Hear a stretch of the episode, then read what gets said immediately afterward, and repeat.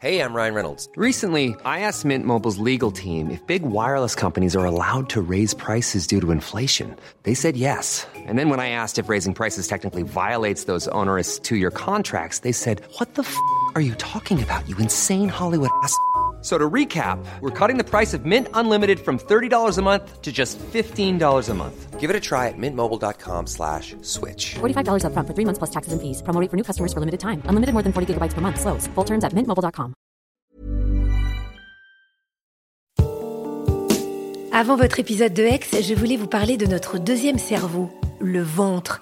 Et c'est pas moi qui vais vous apprendre que le ventre est un pilier de notre santé et qu'il régule à la fois notre peau, notre énergie, notre poids ou notre humeur.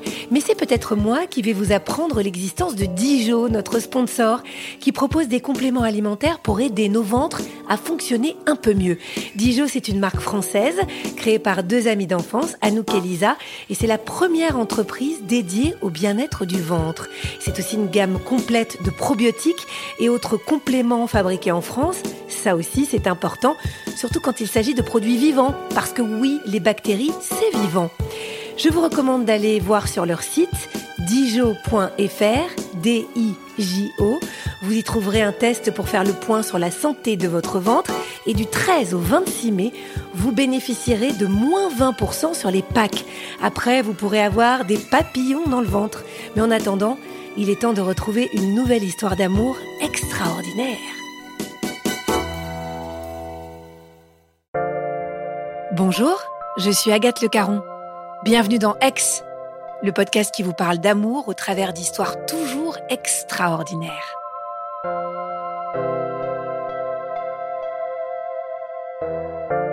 Il y a des histoires qui réparent. Quand deux âmes abîmées se trouvent, elles peuvent entretenir les traumatismes ou au contraire se régénérer l'une l'autre. Charlotte avait la foi, elle avait raison.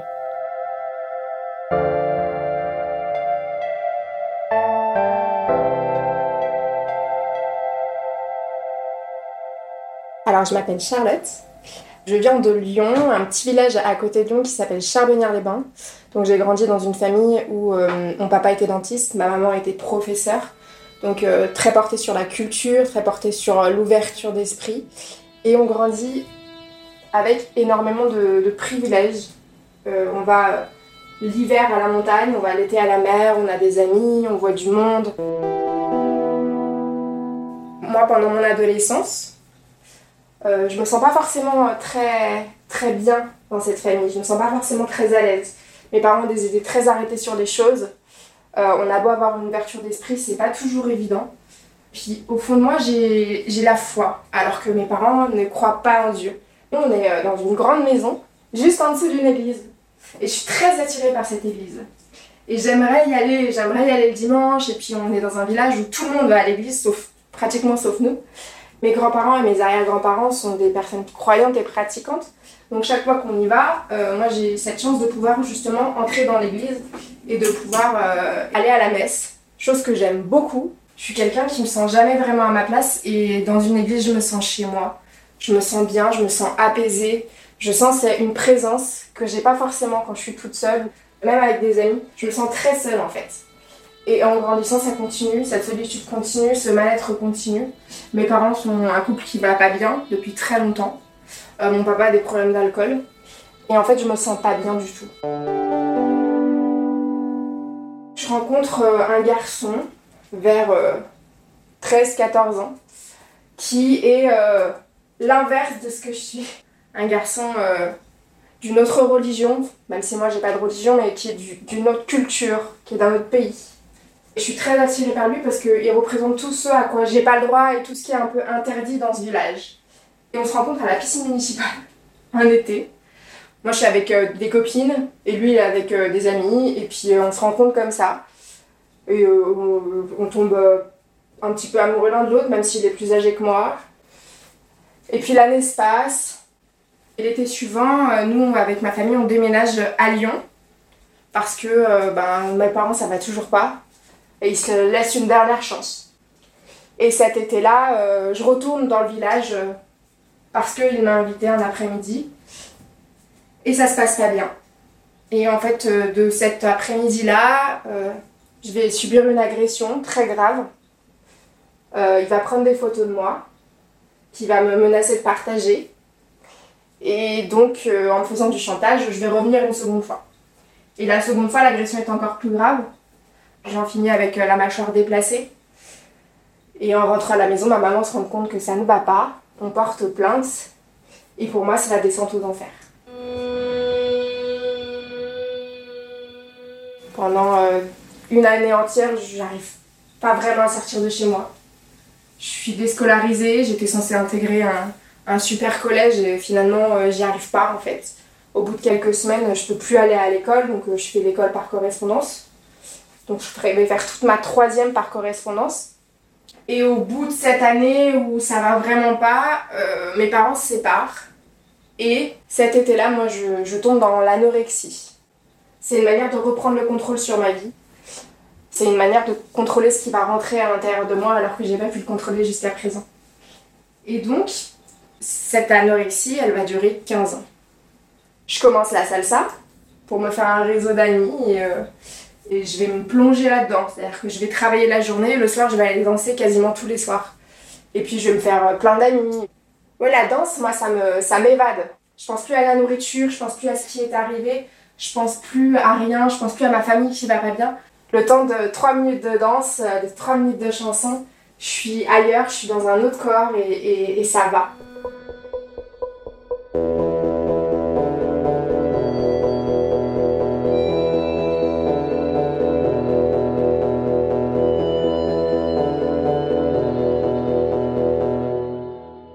Pendant le, le- le moment de l'agression, qui aurait pu être fatal, hein, je sens une présence en moi. Je sens qu'il y, a un souffle euh, plus puissant que moi qui, me- permet de vivre. Et je le garde. Je le garde pendant très longtemps, mais sans vraiment concrétiser des choses et en me disant je suis pas prête à me faire baptiser, je suis pas prête à, à entrer dans une église parce qu'en même à la fois je suis très reconnaissante d'être en vie et à la fois j'en veux terriblement à Dieu de m'avoir laissé en vie parce que ça veut dire toutes les souffrances derrière. Ça veut dire euh, l'anorexie, ça veut dire euh, repenser souvent et, en permanence quasiment à ces agressions. Donc je suis, très ambivalente et je me sens pas prête à me faire baptiser. Et je veux me faire baptiser parce que justement je, je sens que ça sera ma place et que ça sera mon destin et que ça sera ma vie. Ma vie c'est un enchaînement de choses et je sens que l'église ça va être euh, ma vie mais pour longtemps. Donc je veux pas le faire dans la précipitation et puis pas au mauvais moment. Et puis il faut avoir du temps à consacrer à ça et pour l'instant j'ai pas ce temps-là. Et pour me changer les idées, je vais aller à un événement de danse euh, qui est là tout- toutes les années sur la place des terreaux. C'est une place à Lyon. Et donc je vais danser et je rencontre un garçon. Et on se revoit à une autre soirée. Et on se revoit encore à une autre soirée. Et ce garçon, il est brésilien. Il danse euh, une danse que moi je commence à danser, donc c'est la kizomba. Cette danse, euh, c'est vraiment une danse de connexion. Donc quand on a un partenaire avec qui on danse, c'est vraiment une danse où on doit totalement se laisser guider. Et on doit totalement faire confiance à l'autre. Sauf que ce garçon, il est brésilien. Et il m'annonce au bout de quelques semaines où moi je commence un peu à tomber amoureuse de lui que ses papiers sont pas renouvelés et que la seule manière de pouvoir rester en France, ce serait de se marier. Et donc on réfléchit tous les deux et euh, les sentiments sont là et on confond un petit peu tout, tous les deux. On confond un petit peu le fait que euh, qu'on vient de se rencontrer, le fait qu'on est amoureux et le fait qu'il veut rester en France et que moi je veux qu'il reste en France. J'ai 22 ans. Un peu sur un coup de tête euh, pas suffisamment réfléchi, on décide de se marier. Une euh, petite cérémonie, une petite mairie. Et dans un premier temps, ça se passe plutôt bien, il est content, on va pouvoir faire les papiers. Euh, il part tout de suite au Brésil pour pouvoir faire les papiers. Ce qui, moi, me chagrine un petit peu, parce que j'aurais aimé partir avec lui et je travaille à ce moment-là, donc c'est pas possible. Donc on passe euh, notre quasiment premier mois de mariage euh, en visio, lui au Brésil, moi en France. Et moi, je me sens déjà un petit peu abandonnée et en même temps, je me sens très surveillée. Il me surveille beaucoup, il est très jaloux. J'ai pas trop le droit de sortir sans lui, j'ai pas trop le droit de vivre des choses sans lui. Mon anorexie est toujours là. Je lui en parle pas, mais il la, voit. Je contrôle toute la nourriture, je suis euh, en permanence à me peser. j'ai du mal avec mon corps, c'est un problème récurrent et c'est un problème que je règle pas parce qu'en fait j'ai peur de me confronter à mon passé. Et le problème avec euh, cette relation, c'est que je me confie pas à lui. Donc il sent qu'il y a quelque chose qui va pas, il sait pas pourquoi, il connaît pas mon passé, il connaît pas mes agressions. Donc lui, il va s'imaginer qu'en fait c'est que je le trompe, ou alors c'est que je suis attirée par d'autres garçons. Sauf que cette euh, possessivité, cette jalousie, elle va se traduire par euh, de la violence physique et de la violence verbale. Et ça va se terminer par des insultes. Et notre relation se termine par des insultes. Pendant cette période, après la séparation, je décide de me recentrer sur ma foi. Je me rends compte qu'en fait, c'est pas la danse qui me fait du bien. Je commence à prier davantage. Je commence à me renseigner un peu plus sur le baptême et à essayer d'avancer là-dedans. Et quand je pense à l'église et quand je pense à tout ça, et à ce que je ressens quand je suis dans une église, je sens de l'apaisement. Et donc je pense que mon apaisement peut prendre effet dans l'église et peut prendre effet avec le baptême. On sait que dans la religion catholique, le baptême, c'est euh, mourir pour renaître. Et vu toutes les épreuves que j'ai pu traverser, j'ai besoin de mourir pour pouvoir renaître. Et la nourricie, c'est une petite mort en fait. Donc je sais que c'est le chemin pour moi. Donc je me renseigne sur le baptême je cherche une église qui puisse euh, accueillir des, personnes de mon âge, des personnes jeunes, dynamiques. Et je trouve une église euh, à Lyon très dynamique, très charismatique. En 2018, je demande le baptême et je rencontre Bénédicte, qui est mon accompagnatrice de baptême, dans ce qui s'appelle le catéchuménat. C'est un parcours pour préparer son baptême quand on est adulte, qui dure deux années. Et Bénédicte va être euh, une lumière dans ma vie. Moi qui vois les choses euh, d'une manière très sombre, Bénédicte, c'est l'inverse, c'est la lumière. Elle est fantastique. Elle me permet de poser des pardons dans ma vie, de pouvoir retracer toute mon histoire et de me rendre compte qu'en fait, euh, je suis la victime de quelque chose qui s'est passé, mais ça ne me définit pas. Par ce parcours de baptême, en rencontrant Dieu, en approfondissant ma foi, je rencontre euh, des personnes avec qui euh, je suis en service dans l'église parce que quand on est en catéchuménat, on nous encourage à prendre des services, à s'investir dans la communauté. Tous les dimanches matins, j'arrive à 7h30 à l'église, je prépare le café et j'accueille les gens en leur souhaitant bienvenue et leur disant Jésus vous souhaite la bienvenue dans son église. Je fais des rencontres formidables tout en continuant mon catéchuménat. Pour la première fois de ma vie, je me sens vraiment à ma place je me sens euh, pleine d'énergie, je sens que c'est l'endroit où il fallait que je sois et le moment où il fallait que je sois. Et pour la première fois de ma vie, je suis pas pressée. Je suis quelqu'un qui est toujours pressé de tout. Je suis passée d'une relation à une autre, je suis passée d'un job à un autre et là pour une fois je me pose et ça va et c'est une bouffée d'air frais dans ma vie. J'ai trouvé ma, ma place et j'ai trouvé des amis et j'ai trouvé des personnes avec qui j'ai des vraies discussions. J'ai plus vraiment besoin de la danse. Je passe le plus clair de mon temps en dehors du travail dans mon église.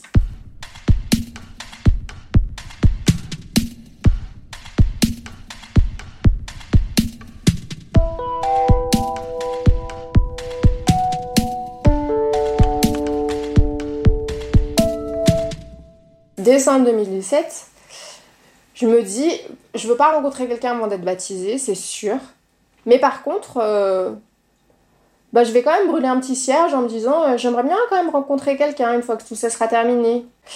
J'ai 26 ans, et puis j'ai envie d'une relation sérieuse, et puis j'ai envie de tomber amoureuse, et j'ai envie d'avoir des papillons dans le ventre. Janvier 2018, je vais commencer un parcours qui s'appelle un parcours alpha, qui peut euh, s'intégrer dans mon parcours catéchuménal sans aucun souci. Et pendant ce parcours, on rencontre des personnes de notre religion ou d'autres religions on approfondit notre, notre foi sur des thèmes. Et pendant ce parcours, il y a un garçon qui est là. Il est là tous les lundis. Et je me rends compte que plus les lundis passent et plus monsieur se rapproche de ma table pour finir à côté de moi. Euh. Jean-Baptiste, il est rwandais. C'est pas mon genre parce qu'il ressemble au meilleur pote qu'on pourrait avoir. C'est-à-dire qu'il a tout le temps le sourire, mais il a l'air tellement gentil qu'on se dit, enfin, facilement ça peut devenir notre meilleur ami. Et il a cette tête de meilleur ami. Il est grand, il est toujours très bien habillé, il est hum, toujours très agréable, il a une voix charmante il parle très bien, mais par contre, il enchaîne blague pas drôle sur blague pas drôle. Mais il est très gentil, ce garçon. Et en même temps, j'y prête attention sans y prêter attention parce que j'ai mon baptême qui approche, déjà. Et en plus, l'église commence à poser des problèmes parce que j'ai été mariée. Et qu'il va falloir faire euh, toute une procédure. C'est quelque chose qui est compliqué pour moi parce que je me dis peut-être que potentiellement je pourrais jamais me marier à l'église. Potentiellement, je vais même pas pouvoir me faire baptiser. Je sais pas si je vais pouvoir, moi, construire une famille à l'intérieur de l'église. Et c'est une épreuve euh, dans l'épreuve. Et finalement, euh, je peux quand même me faire baptiser et potentiellement, je pourrais quand même me marier. Donc tout est bien qui finit bien. Un lundi soir, je prends les numéros de tout le monde euh, du parcours alpha parce que j'ai besoin de recruter des gens pour mon service. Parce qu'on a une conférence ce week-end-là où on a 500 personnes qui viennent euh, dans notre église pour écouter euh, des gens parler, des personnes prêcher, pour écouter de la louange. Et donc c'est beaucoup de monde et on a besoin de beaucoup d'accueillants. Donc je prends les numéros de tout le monde, tout le monde prend mon numéro, y compris Jean-Baptiste, pour euh, servir ce week-end-là à la conférence. Mardi, J'apprends par mon avocate, par un petit mail, que ça y est, officiellement je suis divorcée. Donc j'envoie un message à une copine en lui disant Ce soir, on déterre ma vie de jeune fille, on va boire un cocktail, euh, je m'en fiche, euh, je travaille pas demain, et euh, on va boire un cocktail toutes les deux dans un endroit où il y a un peu de musique cubaine, salsa, tout ça. Et au moment de partir, j'ai face à moi, littéralement, Jean-Baptiste Monsieur euh, Église du lundi, que je vois depuis deux mois tous les lundis, face à moi, un grand sourire aux lèvres, et je lui dis Mais en fait, tu me suis? C'est pas possible. Que fais-tu là? Et en fait, il est là avec des gens que je connais, avec qui j'ai moi-même dansé des années auparavant. Et on entame une discussion, et il m'invite à boire un verre, et on discute, et ça se passe super bien. On va même danser ensemble, et ça va se passer super bien. En fait, il a commencé à danser la salsa quand moi j'ai arrêté de danser la salsa. On a ce point commun et on a des amis en commun et on a des lieux en commun. C'est-à-dire qu'on on s'est certainement croisés à plusieurs reprises sans se voir. Ce soir-là, je... Déjà, je me rends compte qu'on a quand même décidément beaucoup, beaucoup de points en commun parce que quelqu'un qui va à l'église tous les dimanches, qui fait des parcours alpha et qui en plus danse la salsa, il n'y en a pas 10 000. Puis en plus, il, danse bien la salsa. Donc c'est fort agréable. Il y a un petit regard qui se pose que j'avais pas auparavant. Et puis il est vachement plus à l'aise. Donc toutes les petites blagues pas drôles, elles n'existent plus. Il est juste lui, il est juste hyper à l'aise. Il m'invite à boire une bière. Je n'aime pas la bière, mais je dis oui quand même. On passe la soirée. Moi, je voulais rentrer à 22h. Il est 3h du matin. On se dit au revoir. Je prends un taxi et je rentre chez moi. J'arrive à la maison et mon téléphone sonne. Petit SMS. Un message totalement bateau en me disant qu'il a passé une excellente soirée, machin, signé moi-même. Et là, je me dis, ah, les, petites blagues sont de retour. Et en même temps, ça me fait sourire et ça me fait très plaisir. Et donc le lendemain, on passe la journée à s'envoyer des messages. J'essaye de le convaincre de, d'accueillir à la conférence qui a lieu euh, donc quelques jours après parce qu'on est mercredi et la conférence commence euh, le samedi matin. Et on va passer trois jours euh, à s'envoyer des messages en permanence, à s'appeler. c'est pas rien ce qui se passe. C'est vrai. Enfin, Jean-Baptiste, j'ai vraiment l'impression qu'on se connaît par cœur alors qu'on vient juste de se connaître. C'est c'est fou.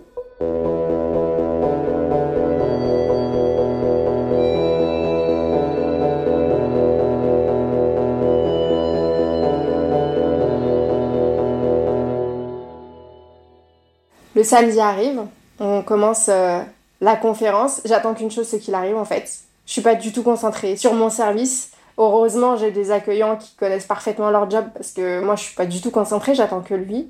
Il arrive, euh, j'ai un soulagement dans le cœur. Et on passe la journée où il va faire exclusivement tout ce que je fais. Reste quand même euh, en leadership, donc j'ai quand même une responsabilité dans cette conférence. Donc je, je, mène quand même à bien ce que j'ai à faire.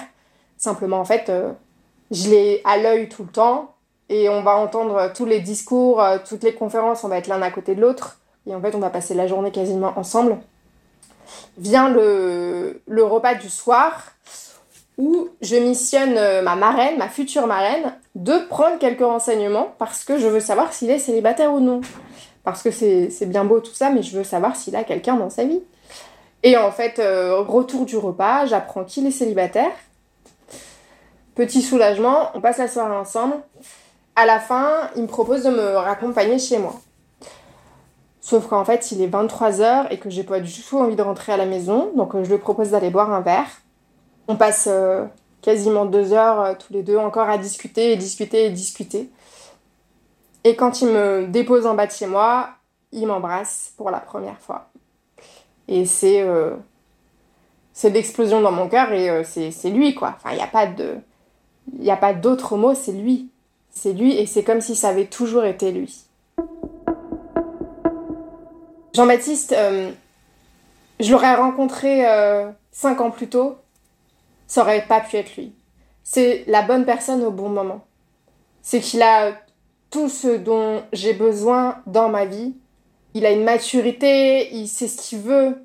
Je sens quelqu'un de très solide, je sens quelqu'un qui, qui a quand même un passé et une vie avant moi. On s'embrasse et je rentre chez moi comme une petite euh, catholique très très sage.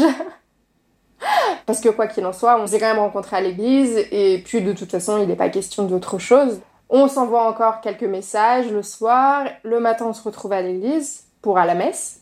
Et on continue de discuter. La messe se termine, on continue de s'envoyer des messages. On se voit lundi, évidemment, puisque lundi, il y a le parcours alpha. Le mardi, on va boire un verre ensemble. Et j'apprends qu'en fait, il a déjà discuté avec ses meilleurs amis du fait qu'il avait rencontré quelqu'un et que ça pouvait être la bonne. Alors, ça fait très plaisir et ça fait très peur. Parce que euh, je suis quelqu'un qui m'emballe facilement, mais j'avais renco- jamais rencontré quelqu'un qui s'emballait plus vite que moi. Donc, euh, donc ça fait plaisir et en même temps, c'est un petit peu étrange pour moi. Et le week-end suivant, on a euh, le week-end du parcours alpha, de nouveau un, week-end en église, où tous les participants au parcours sont invités. Je lui propose, puisqu'il habite un petit peu excentré de Lyon, de passer la soirée à la maison pour qu'on puisse discuter ensemble, donc le vendredi soir, et de dormir à la maison en tout bien tout honneur pour euh, aller ensemble au parcours le samedi. Donc la soirée arrive et pendant 5, 6, 7 heures, je ne sais pas, pendant une grande partie de la nuit, en fait, on va se raconter nos passés. Je vais apprendre que Jean-Baptiste euh, vient du Rwanda. Il vient d'un pays donc, qui a connu un génocide. Il a perdu sa maman à ce moment-là. Et il a été adopté par une famille. Avec sa petite sœur, il a été adopté par une famille qui avait déjà six enfants. Donc quatre faits maison et avec Jean-Baptiste et sa petite sœur, quatre adoptés deux qui viennent de Corée et deux qui viennent du Rwanda, donc Jean-Baptiste et sa petite sœur. Il a été élevé dans une famille catholique très très très pratiquante. Ils allaient à l'église tous les dimanches, ils partaient pas en vacances, ils allaient uniquement à des événements religieux. Donc il a dû aller à Rome plusieurs fois, il a été à toutes les JMJ, donc c'est des rencontres entre jeunes euh, de l'église. Il avait son école que uniquement dans des écoles catholiques, mais il a quand même vécu dans un dans un monde que je ne connais pas finalement. Et c'est donc une famille très pratiquante, ils font le bénédicité avant de manger, euh, enfin, j'ai connu des gens qui allaient à l'église tous les dimanches, mais là c'est quand même un niveau au-dessus. Ce qu'il me raconte de sa famille, moi je trouve ça formidable, enfin, une famille qui accueille euh, quatre enfants alors qu'ils en ont déjà quatre. On sent que quand même on, on est dans une famille où il y a de la générosité, au-delà des valeurs chrétiennes, il y a vraiment un, un côté famille qui est formidable et que moi j'ai pas forcément connu non plus. Parce qu'on est deux, ma soeur et moi, et que mes parents allaient pas bien, et que c'est pas, c'était pas un couple stable. Donc toute cette stabilité, moi justement, ça me, ça me conforte dans l'idée que oui, j'ai peut-être rencontré la bonne personne quand même. Et donc Jean-Baptiste, il a vécu des, des choses très dures. On en parle. Il a vécu le décès de sa maman en direct sa maman biologique au Rwanda. Il a fui un pays qui rentrait dans un génocide, même s'il avait déjà commencé. Pour la première fois de ma vie, je me sens prête à tout dévoiler de moi, donc je lui raconte toute ma vie. Et au moment où euh, je termine de lui raconter ben, les problèmes de mon papa, euh, mes agressions, mon anorexie, Au moment où je finis de lui raconter tout ça, il me dit je t'aime. Et de nouveau explosion de, joie dans mon cœur et de nouveau, euh, de nouveau plein de choses et plein d'émotions, plein de sentiments, plein. C'est une explosion de plein de choses et en même temps le sentiment d'être euh, avec quelqu'un qui sait ce qu'il veut et d'un petit peu fou, un petit peu comme moi et surtout d'être avec euh, une personne suffisamment sensible pour pouvoir euh, dire au bout d'une semaine à une, à une, une jeune femme qu'il l'aime quoi. Donc c'est c'est magique, c'est fou, c'est improbable. Et, et donc c'est lui, quoi. Sans aucune ombre d'hésitation, c'est lui. On a beau venir de deux milieux un petit peu différents, on a énormément de points communs dans notre manière de voir les choses, dans notre manière d'envisager la vie, d'envisager le couple. On veut tous les deux quelque chose de solide, on veut tous les deux une famille, on veut tous les deux euh, être dans la construction. Donc euh, les quelques mois passent et euh, je sais que c'est la bonne personne. Il est là mon baptême. Il est là et, il vit ce moment magique avec moi, ce moment merveilleux. J'ai mes meilleurs amis, j'ai ma famille autour de moi et c'est un bonheur euh, immense. Et il est là, quoi.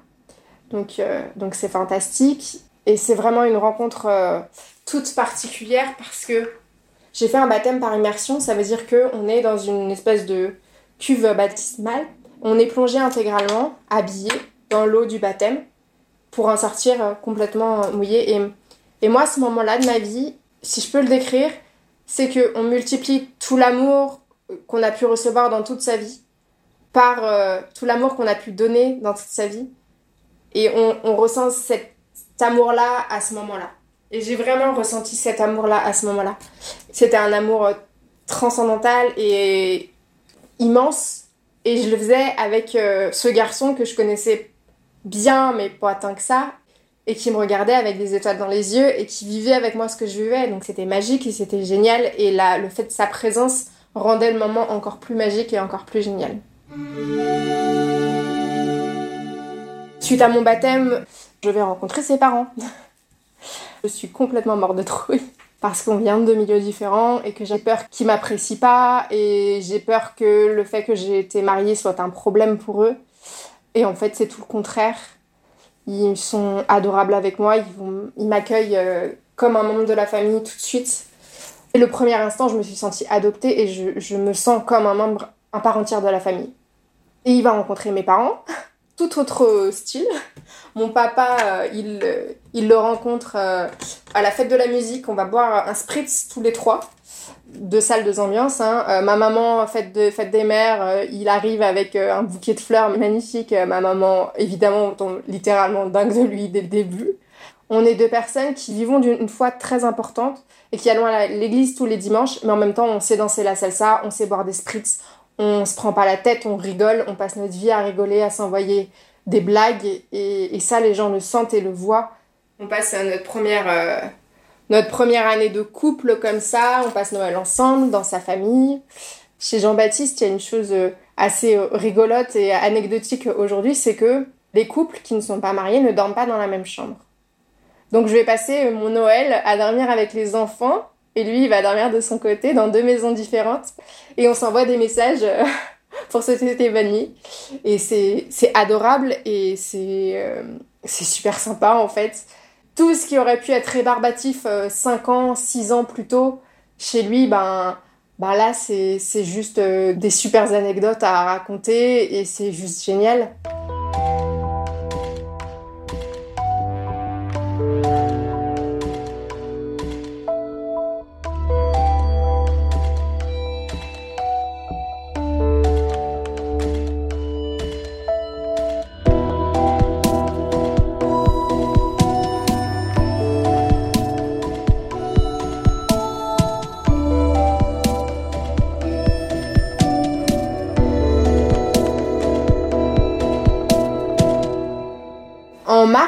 2019, donc ça fait un an qu'on est ensemble, on décide de partir et lui il a prévu d'aller à Annecy.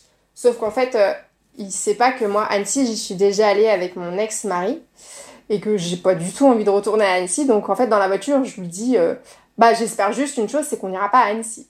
Donc Jean-Baptiste, complètement désolé et désemparé, ne sait pas ce qu'il doit faire.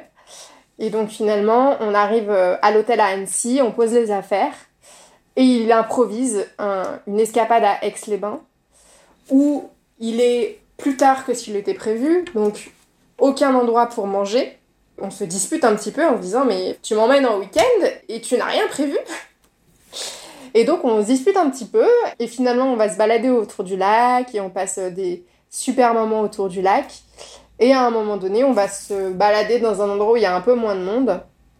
Je me retourne et je trouve Jean-Baptiste euh, à genoux avec le lac derrière lui, magique, les montagnes euh, et Jean-Baptiste qui me demande de l'épouser. Je n'ai pas dit oui, parce qu'en fait je sautais comme un petit lapin, euh, de joie évidemment. Je sautais, je sautais, je sautais sans dire lui, et lui il en pleurs en face de moi, et, je saute comme un lapin, toute heureuse avec grand sourire, sauf que je ne réponds pas. Jusqu'à ce qu'il me demande mais, mais, mais tu es d'accord ou pas? Et en fait, oui, évidemment, je suis d'accord, et j'ai la plus belle bague du monde à mon doigt, parce que c'est lui qui me l'a offerte. Elle est magnifique, c'est exactement ce que je voulais. Je veux juste être sa femme et je veux juste qu'on se marie. Et je veux qu'on passe toute notre vie ensemble, qu'on fasse une famille. Enfin. On va faire euh, nos fiançailles à l'église. On fait une bénédiction de fiançailles, ça permet aux parents de, de se rencontrer, même s'ils se connaissaient déjà un petit peu. Et on commence à organiser le mariage. Sauf que Jean-Baptiste a un million d'amis. Et il a assisté à une centaine de mariages dans sa vie.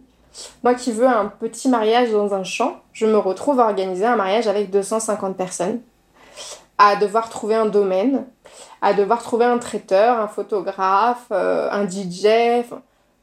Ça me dépasse totalement, mais en même temps, c'est pour lui, donc on le fait. Alors que notre mariage est prévu pour le 25 avril 2020, le Covid vient tout changer. Le président annonce le confinement. Donc effectivement, on décale le mariage et on décide de se confiner ensemble parce qu'en fait, on on vit pas officiellement ensemble, mais on, ne se voit pas passer, on ne sait pas combien de temps séparés l'un l'autre. Pour nous, ce mariage, c'est le début de tout. Pour nous, le mariage, c'est on va pouvoir euh, commencer à construire notre famille, on va pouvoir euh, avoir une vie intime, on va pouvoir euh, grandir ensemble et on va pouvoir être féconds tous les deux. Le début de notre vie maritale, c'est le début de notre vie ensemble donc ça, ça chamboule tout. On passe un confinement ensemble.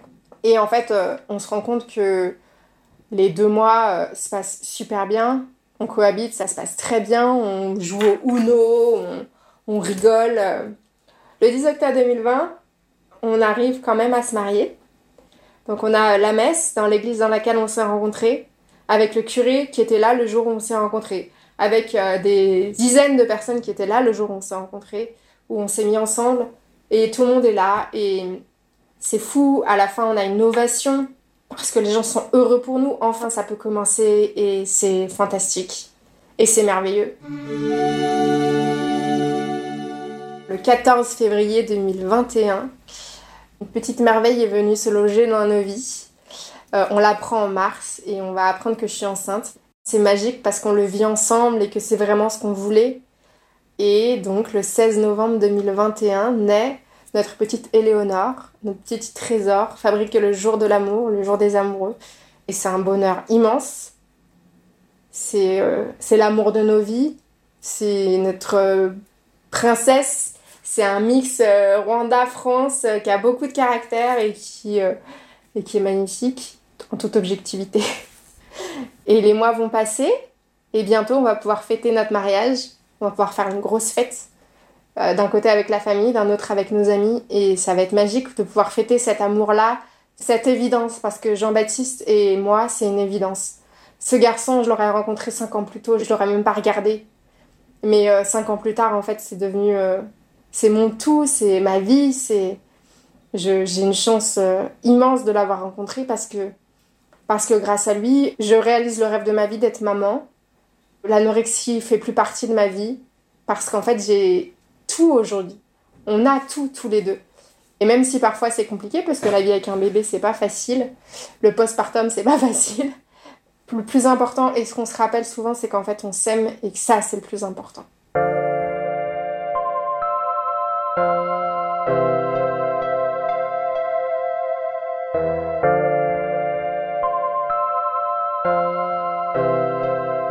Jean-Baptiste, il sait pas que je suis en train de parler de nous. Euh, il sait peut-être même pas toutes les émotions que j'ai pu ressentir euh, dès les premiers instants. Même si je lui dis souvent et même si on se dit souvent qu'on s'aime, je veux lui offrir ce, ce petit moment de nos vies pour jamais, jamais oublier ce qui s'est passé entre nous, pour pas oublier que notre amour est fait d'amour et de patience. Et comme un cadeau pour lui et pour notre fille, je voulais que ce soit marqué d'une manière indélébile et publique parce qu'on est, heureux, on est amoureux et que c'est un cadeau inestimable de l'avoir dans ma vie. Mon amour, je veux t'offrir ce cadeau, cette trace indélébile de notre, de notre histoire, pour que tu saches à quel point organiser ces quatre mariages a été compliqué, mais à quel point euh, pour toi je serai prête à tout, encore et toujours, et reçois ça comme, euh, comme mon cadeau de mariage et comme le cadeau pour notre fille, qu'elle sache d'où elle vient et tout l'amour dont elle est issue.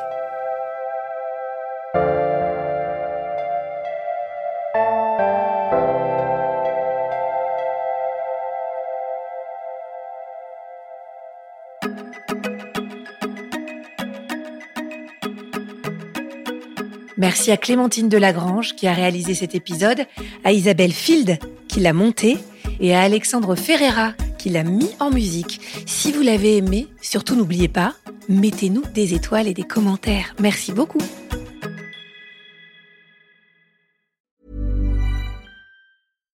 Deserves the best, and there's no better place to shop for Mother's Day than Whole Foods Market. They're your destination for unbeatable savings, from premium gifts to show-stopping flowers and irresistible desserts. Start by saving 33% with Prime on all body care and candles. Then get a 15-stem bunch of tulips for just $9.99 each with Prime. Round out Mom's menu with festive rosé, irresistible berry chantilly cake, and more special treats. Come celebrate Mother's Day at Whole Foods Market.